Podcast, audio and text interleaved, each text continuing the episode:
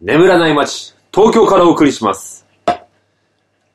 ジャンキーコネクションで、生で、ダバラシきなパリ再びテイクンダハッのトゥーフェイジャジャンキー結ぶシューレイなパリ風味ならしてストーンあいつもヒューゼほらユーゼジャジャジャンキーコネクションイェーイ生でダマなし第2回でイす。ェーイ !2 回です。イエスジョーカーです。 FP です。二人揃ってジャンキーコネクション。コネクションですとねいう。ことでねははいい。今日は、えー、第2回ゲームの話をしようかなと。おうで、えー、何のゲームかというと、サウンドノベルですね。はいはいはい。サウンドノル。ベルというものについて、しまたしこしことね、話をしていきたいと思いまする。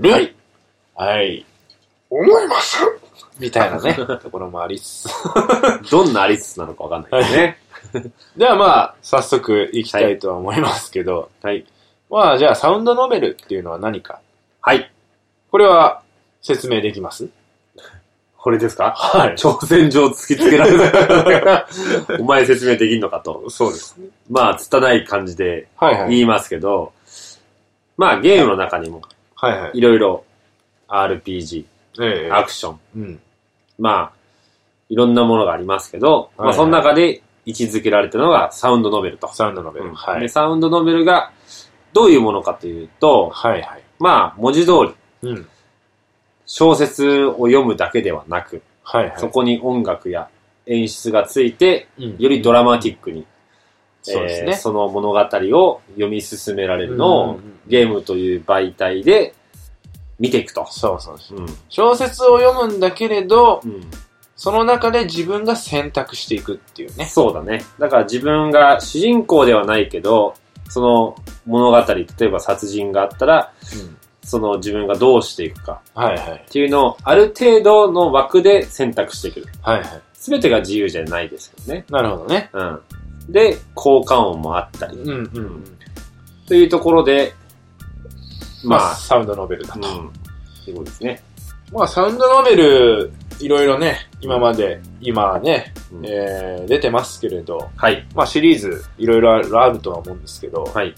何か思い浮かぶものというと、これはっていうのから、そうですね。やっぱり最初に出たのが、俺の記憶してる中では音切りそう。はいはいはいはい。が出て、はい。スーパーファミコン出て、はいはい。まあ、かなりセンセーショナルな、はいはいはい。まあ、文字がバーって画面出て、うんうんまあ、不穏な音楽とともに、ね、あの、ドアが開くときの、ーとか これちょっと、純ちゃん入ってますよ ね。長川の純ちゃん入ってますけど。まあ、音切りそうがあったはり、いはいはい。そっからもう、バーっといろんなものが出て、黎明期ですね。うん、もう、かまいたちの夜が出たり、はいはい。あの、野草曲が出あはいたはい。り、あ月の光でしたっけそうですね。ええまあ、魔女のたちの眠り、魔女たちの眠りねうん。はいはいまはあい。、いろんなもんが、そうですうねん出て。あと、夜行中とか、夜行中とか学校の怖い話。ここの怖い話とかもそうですよね。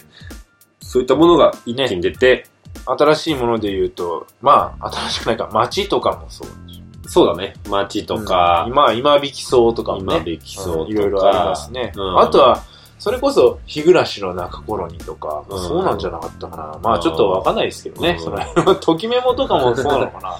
いや、サウンドノベルっていうまあ、位置美少づ女けゲだねームっていうところですかね。うんここは。まあちょっと違う位置づけかもしれませんけど、まあそういう、いろいろね、シンプルゲームでも出てましたしね。うんうん。はいはい。いろいろありましたね。はい。はい。まあ、いろいろある中で、やっぱりそのサウンドノベルの良さ。良さですね。はいこれはやっぱりね、あのう、ん。自分が選択していく中で、うん。ストーリーがガラッと変わったりとか、はいはいはい。そういうの一つの良さかなって、そう俺はだ思うんねで。すけどうね。ん。うんだからまあ、良さで比較するなら、普通の小説を読むだけなら、うんうんうん普通の小説を読む良さっていうのは、うんうん自分の中でものすごく想像あがであき想て、像してね。いろんなものが想像できて、で、主人公ってこんな人かな、こんな人かなっていうことはいはいではいはい読み進めていけうんうる。んでサウンドノベルっていうのは、うんまあ、さっきも言ったように、はいまあ、そこに効果音が入ったり、ああ、なるほどうんね。実際にある程度こういう枠組み。枠組みがあって、演出も、まあそこに対して恐怖を覚えさせたり、まあはたまたハッピー感をやったりとなか、るほどいね。ろんなことがあったり。でもまあ、サウンドノベルって往々にして、そのシルエットで、はいはいはい。人が実際に顔が出てこないところは手を保ってて、うんまあ小説を読むように想像もできつつ、うんうんうんうん。で俺が一番いいと思ってるのは、はい。全部自由じゃないっていう。あー、なるほど。ある程度ここまでこう進んでくださいよっていうのはうん文章であって、重要なとこだけこっちが選択できる。あー、なるほど。だから、すべてが自由だととっちらかっちゃうんだけど、あくまでノベルであった。そう。ある程度のとこまでは連れてってくれて、なるほどね。そこから自分の思考でいあーろんな選択ができる。っていうところが良さかなと。あー確かに、例えば小説を読むっっていうんだったら、さっきも言ったように想像うん。うん。なんだけど、サウンドノベルっていうのはまず音があっうて、で、その絵もあって、で、ある程度のみす道筋が、うん。こう、もう並べられていると。そうだね。ある程度はね。なんだけど、こっちが選択するしう、ん。それで演出的に、うん。どんどんだから、シルエットのキャラもなんか、こっちが想像するし、どんどんのめり込みはある、そう。だね。から没入感が、うんだからサウンドノベルの大体って、やっぱ主人公を一応名前設定できるようになってて、うんやっぱ自分がその物語の中に入り込めるっていうのがはいはいはい。良さかなっていう。はいはいは他のアクションとかは、やっぱり自分が主人公になれない。いはい。うん。人を操作するっていう。そうね。確かにね。サウンドノベルは人を操作するんだけども、それがまあ、もう自分のようにうん。なるっていう、はいはい。その良さがありますね。なるほどねう。ん。じゃあまあ、好きなうんタイトルはいはいはい。ですかね。何なのかっていうまあとこれはもうちょっと聞きたいんですけどまあ、私はそりゃ知ってますけ聞ど。く余地もないという。 あなたのことは知ってますが。まあ、かまいたちの夜ですよね。 出たかまいたちの夜ですよ、やっぱり。ーそれかまいたっちですわ。かまいたちのう夜、ん。まあ、かまいたちの夜ですよ。乗るよ、ちかまょっいと、。ちょっとネタバレになりますけどね。まあもうバンバンネタバレしてく れないまあ、うん。 Why don't you think so? っていうところですけど。はいはい。なぜそう思いますかまあ、かまいたちの夜シリーズを全部好きなわけではないんですよ。なるほど。うん。まあ、ある程度全部好きですけど、はいまあ、ワンがやっぱ秀逸で、やなるほど。っぱりなぜいいかっていうと、はあの、推理小説でもよくあるんですけ ど、うんあの、いろんな付加価付加価値というか、不可抗力ではいはい。密室になってしまう。あでー。ある程度限定された人たちの中で、はいはいはい。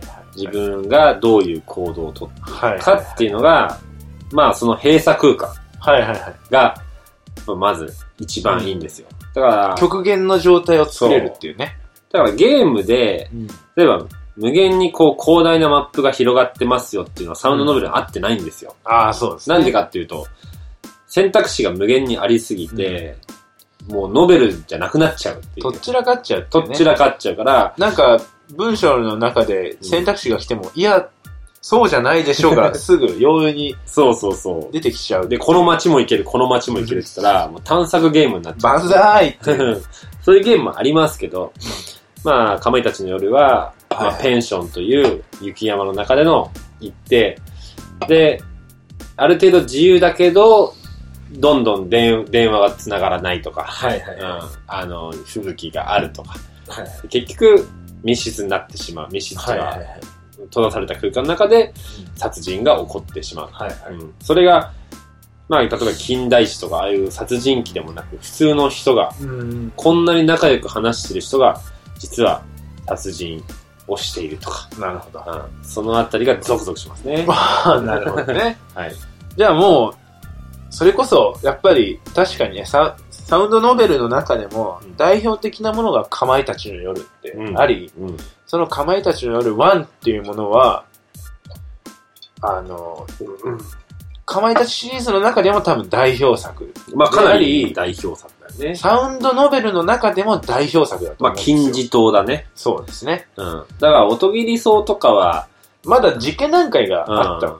だから、あの、普通の人が殺人するってよりは、ちょっと洋風な、そうそうそう。こう、何かポルターガイストみたいなのがあったりとか、そういうのがあったけど、亀たちは実際に人が殺人を犯す。あのね、オトディソなんかは、あの、エンジンが、車がね、うんなんかパンクしたとか確かそういうのうで、ん洋館に導かれて、洋館の中で起きる話。そなんだけど、かまいたちの夜は、もう物理的に、あの、吹雪で、う。うん。っていうので、設定的にもすんなりいってるっていまあそうだね。まあじゃあ、その、代表的なかまいたちの夜を、うん。紐解くことによって、サウンドノベルを紐解いてそうだいねき。ましょう。うん。ということで、かまいたちの夜1。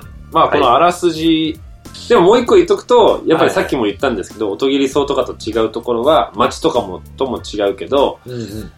まあそういう、何、お化けとか、うん。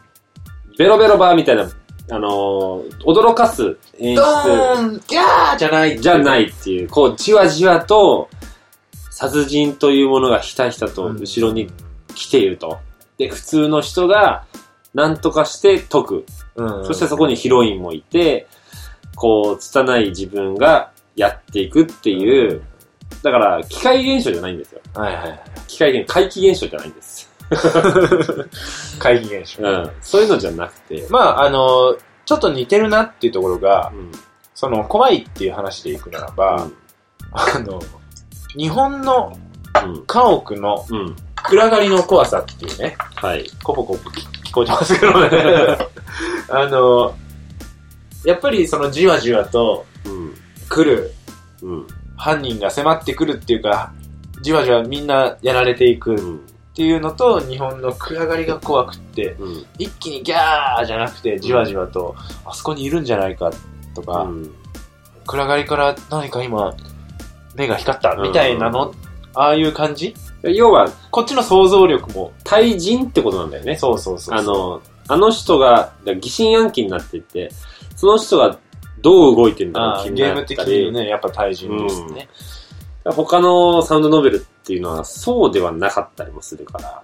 まあそうですね。うん怪奇現象の、もの今の力走なんかそうだし、うんだからその辺の選択肢によって自分がどう思われてるのか、そうそう IJ そうをどう見てるのかっていうので、面白いところですね。だからなんか、怖がらせに来てないんだよね。うん怖がらせに来てるんだけどうん、来てないんですよ。こっちが勝手に怖がっていくっていうか、そう、だから、その、うんそこはスムーズに怖がらせてくるっていううか。まい作りなんだよ。そうそうそうそあう。の、能動的に動いた結果、そうそうそうそう。怖くっなりましたってていう。あっちがね、最初からあっちが能動的に、わーっていう感じじゃないのよ。そうそうそうそう。あっちはひたひたと待ってるんだよそうね。そうそう。罠張ってるみたい な。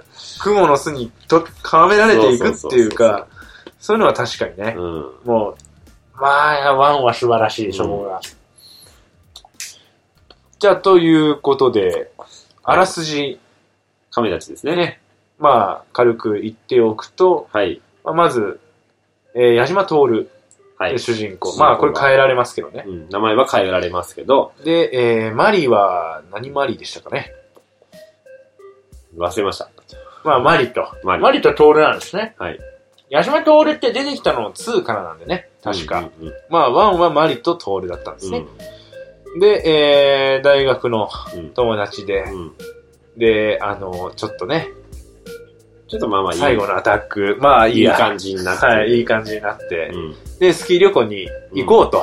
じゃあ私のおじさんがペンションやってるから行こうっつってうん行って最初、えー、スキー場で、スキー場でね。まあでちょろちょろスキーして、うん。大まかにメインのストーリーに行くならば、普通にもうく暗くなるからうん帰ろうっつって帰って、うん、うん。ペンションで、で、いろいろあって、うん。飯を食うところまでうん、いろいろ行って、で、まあ今夜12時誰かが死ぬっていうので騒ぎ出してうん。いくと。そういうことですね。はしょりすぎましたかね。 まあもうちょっと詳しく言うと、その、マリのおじさんが小林さん小林さんね。で、そのペンションシュプールを経営してて、そこに泊まれると。うんで、トールとマリが行って、トールはまあマリと何かあるかなって期待しつつもあーね行って、最後のアタックで行ったからね。で、えー、まあ最初の匂わせですよね。 うん食堂で食べていると、何やら不穏な奴がいると。あーそっから行きますか。うんで田中さんというね。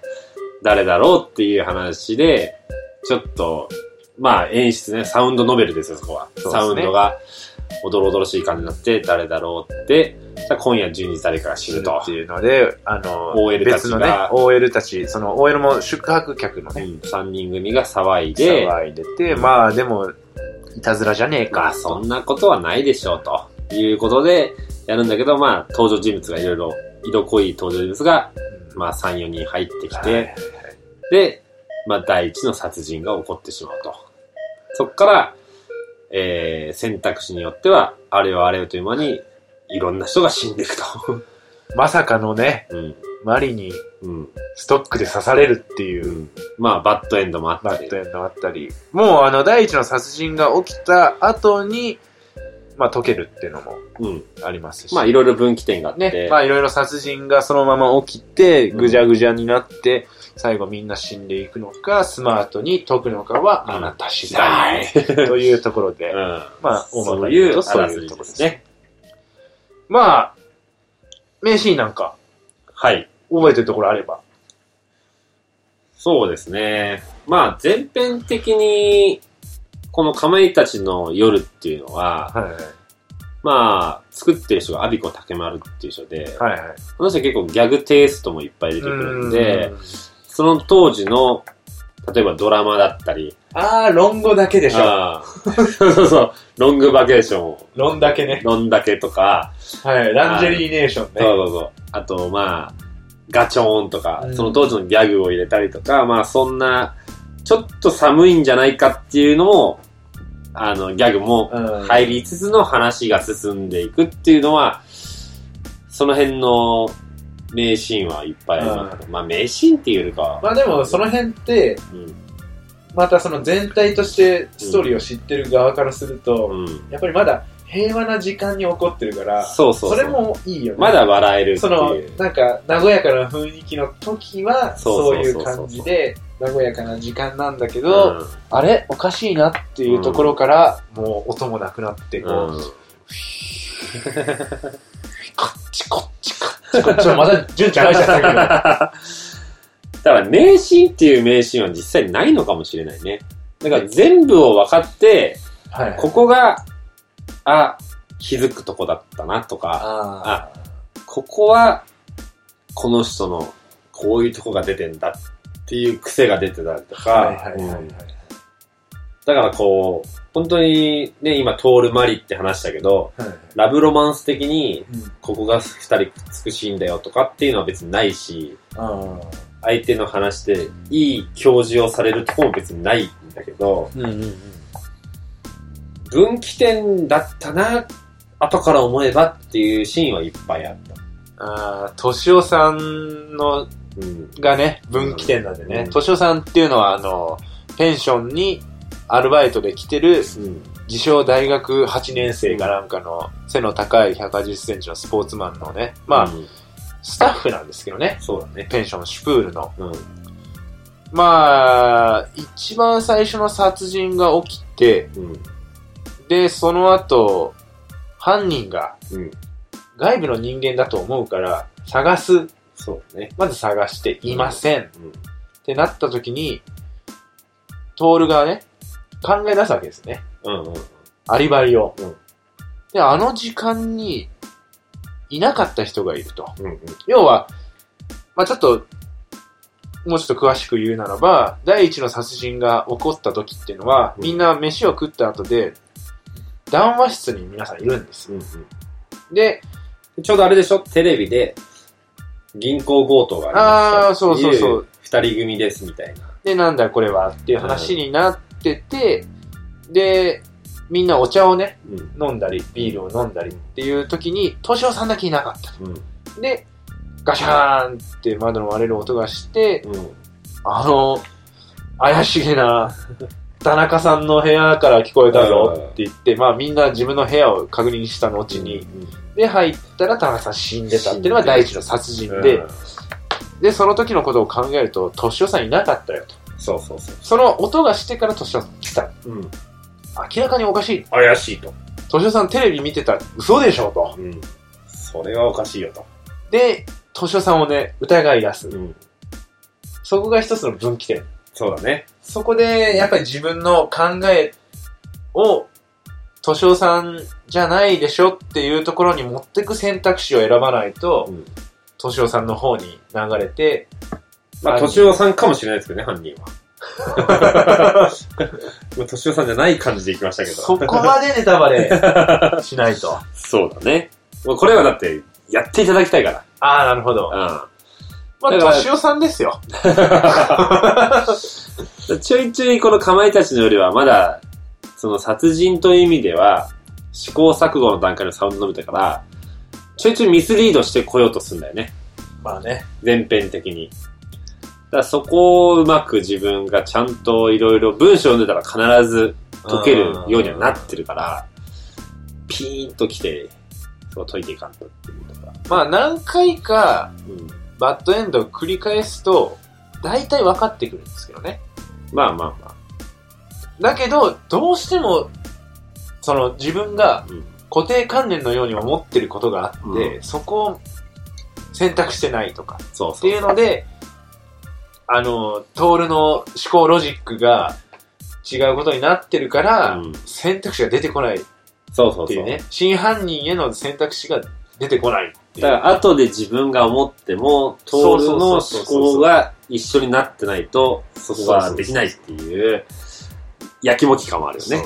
だから、あの、まあ、何回か推理をする場面っていうのがあるんだけど、そこからやり始めてもまた、うん。できなかったりね。うん。そこまでの選択肢っていうのをそうだ加ね。味した上での選択肢が出てくるから、うんうんもっと前から遡ってやんないといけないっていうそうだね。まあ、ザッピングシステムってね。うん、だから、トールの思ってることと自分の思ってることをリンクして、ちゃんと辿ってないと、そうそうそうそうそうそう。じゃあコンティニューしますってトールがポッと出てきても、そのトールが今選択したことは、昔から思ってなければそうならないそうそとう。そうそう。だだか、かららとこが難しいところだね。一番最初の小さなところからやっていかないといけないっていうのは、よくできてる。うん。その辺はやっぱり面白いところ面です白よいねね。。